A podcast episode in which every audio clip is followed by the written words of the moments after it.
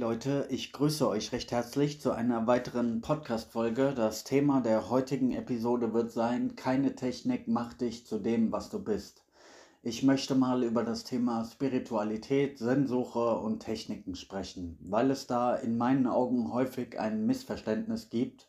Und ja, ich werde an dieser Stelle mal schauen, diesen Knoten zu lösen. Und zwar wenn du das Konzept der Realität nimmst, dann musst du sagen, dass die Realität für sich alleine steht. Die Realität braucht keinen Zusatz, um die Realität zu sein. Sie hängt von nichts ab. Sie ist wie ein beständiger, unbeweglicher Block sozusagen, ja?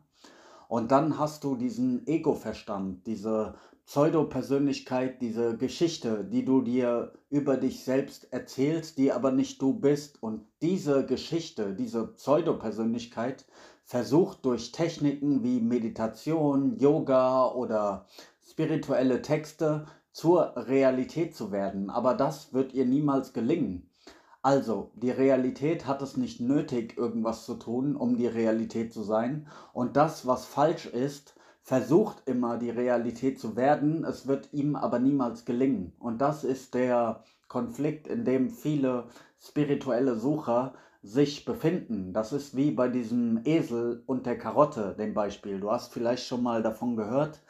Der Esel hat die Karotte vor der Nase und versucht immer, diese Karotte zu erreichen, aber er erreicht sie nie. Und so läuft er und läuft er und läuft er und ja, kommt im Grunde genommen nie an. Und ja, das ist der ganze Konflikt, ja, dass du immer versuchst, sozusagen als Schatten zur Substanz zu werden, aber dem Schatten wird es nie gelingen, Substanz zu werden. Und die Substanz hat es einfach nicht nötig, irgendetwas zu tun. Der muss der Realität nichts hinzufügen und der Realität kann auch nichts genommen werden. Und was wäre das denn auch für eine Art von Freiheit, die du dann erst erreichen musst?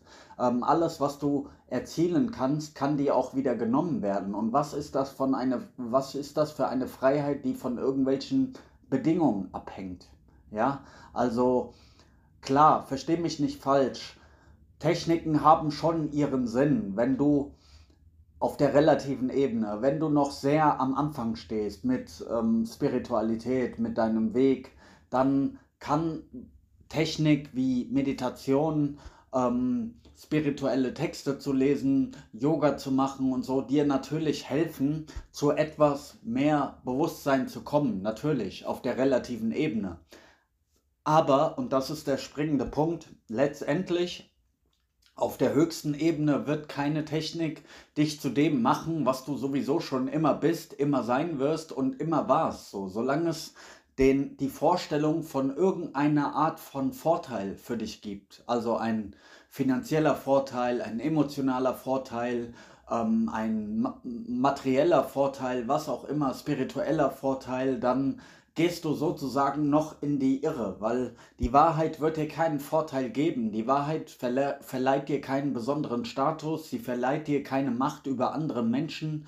Alles, was sie vermag, ist dich vom Falschen zu befreien und keine Technik wird dich zu dem machen, was du bist. Du wirst immer nur Schwankungen durch Technik erleben. Ja, du wirst äh, natürlich deine Lebensqualität in der relativen Welt steigern können, mehr gute Gefühle, mehr gute Gedanken erzeugen. Aber wenn es dein Ziel ist, einen friedlichen Verstand zu kultivieren, dann wird dich dieser friedliche Verstand kontrollieren. Also alles, was du versuchst zu kontrollieren, kontrolliert am Ende dich. Und dann bist du immer noch in diesem ganzen Spiel von Kontrolle und ja, es wird niemals eine dauerhafte Zufriedenheit ähm, für dich darin geben. Egal wie viele Bücher du liest, wie viele Seminare du besuchst, wie vielen Lehrern du zuhörst, wie viele Coaches du in Anspruch nimmst, es wird nichts funktionieren. Du wirst immer gnadenlos scheitern an dem. Ja, du wirst nie da ankommen, was du dir vorstellst, weil der ganze Prozess an sich schon eine falsche Vorstellung ist.